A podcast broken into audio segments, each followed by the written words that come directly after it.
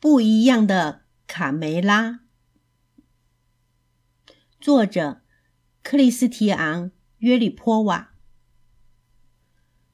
我去找回太阳。早上太阳还没有升起来，小公鸡和小母鸡们就已经醒了。小六子、小胖墩、鼻涕虫、小刺头、娇气包。憋足了气，齐声的喊：“一、二、三，冲啊！”小鸡们嘻嘻哈哈，一起冲进爸爸妈妈温暖的被窝里。喂喂，爸爸妈妈，给我们让个位置！哇，这里可真暖和呀！早上的撒娇可是真够热闹的。卡门和卡梅利多也钻进了卡梅拉的怀里。嗯，妈妈也给我让个位置呀！卡梅拉。拉开了热被窝，将他们搂在翅膀下面，就像小时候一样。爸爸皮迪克早就开始了每天的工作，叫醒太阳。卡门趴在窗户上，崇拜地望着站在草垛顶上的父亲。爸爸，你太伟大了！皮迪克庄重地仰着头，他的嗓音既高亢又浑厚，还圆润有力。哦哦哦哦！奇迹出现了，一轮红日随着皮迪克的打鸣声从天边冉冉升起。太阳是我爸爸叫醒的。等我长大了，我也要指挥太阳。卡门说。小胖墩嘲笑地说：“胡说八道！别忘了，你是一个小女生，只有公鸡才能让太阳升起来。”第二天。空中布满了乌云，无论皮迪克怎么努力，也没能把太阳叫醒。更糟的是，还下起了大雨。别担心，爸爸，你会成功的。几个小时过去了，几天过去了，太阳就好像聋了一样，连续两个星期都不见太阳的踪影。六月十八日这一天，皮迪克还照常的提名。他用世界上所有的语言呼唤太阳：英语、西班牙语、俄语、汉语、爱尔兰语、日语、意大利语和德语。可是这全都不管用。到了月底，还是见不到太阳，暴雨依旧下个不停。佩罗，你最有学问，快想想办法吧。这样下去怎么办呀？卡门和卡梅利多把希望都寄托在佩罗的身上。佩罗解释道：“你们要知道，我的孩子，太阳其实是天上的一个巨大无边的蛋黄。当我们看不到它的时候，那是它已经煮熟了。”卡门很失望地说：“佩罗变成老糊涂了。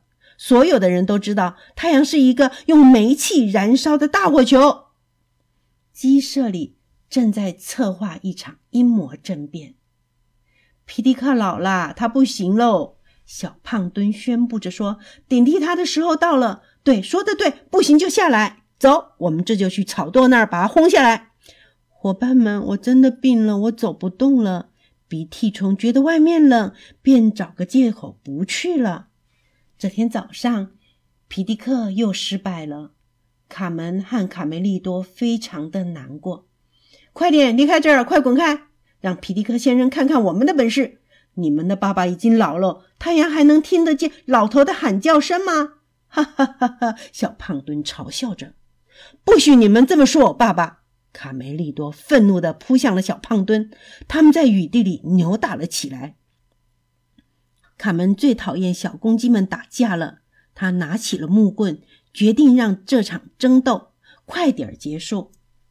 卡门，如果不是你插手，我就，我就，嘿，幸好没把你的嘴给打歪。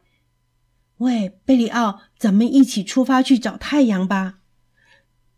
哎，你们两个等我一会儿，我马上就回来。向日葵，听听这个名字就知道了，它的脑袋总是朝着太阳的。我们只要跟着这朵花指出的方向，就一定能找到太阳。贝里奥真没想到，我的这个妹妹小小年纪就知道了这么多的事。男子汉们，走吧！我认为太阳一定是生病了，对我生病的时候也要卧床休息呢。他这么久不起床，一定是得了很严重的病。哎呀，等我们找到他的时候，说不定他已经死了，那可怎么办呢？天空还是阴雨绵绵，在向日葵的指引下，贝里奥、卡门和卡梅利多到处寻找太阳可能躲藏的地方。田野、草地、树林，连小山洞也没放过。直到有一天，快看！卡门大喊着，向日葵指向科贝尔大魔方。你们好，朋友们！正在唱歌玩耍的鸭子科尔贝热情地向三个冒险家打招呼。哇！持续了一个月的阴雨天，这是我们鸭子最快乐的日子！嘎嘎嘎，啦啦啦！来吧，朋友们，我们一起唱歌跳舞吧！我在雨中唱歌，雨中唱歌多快乐！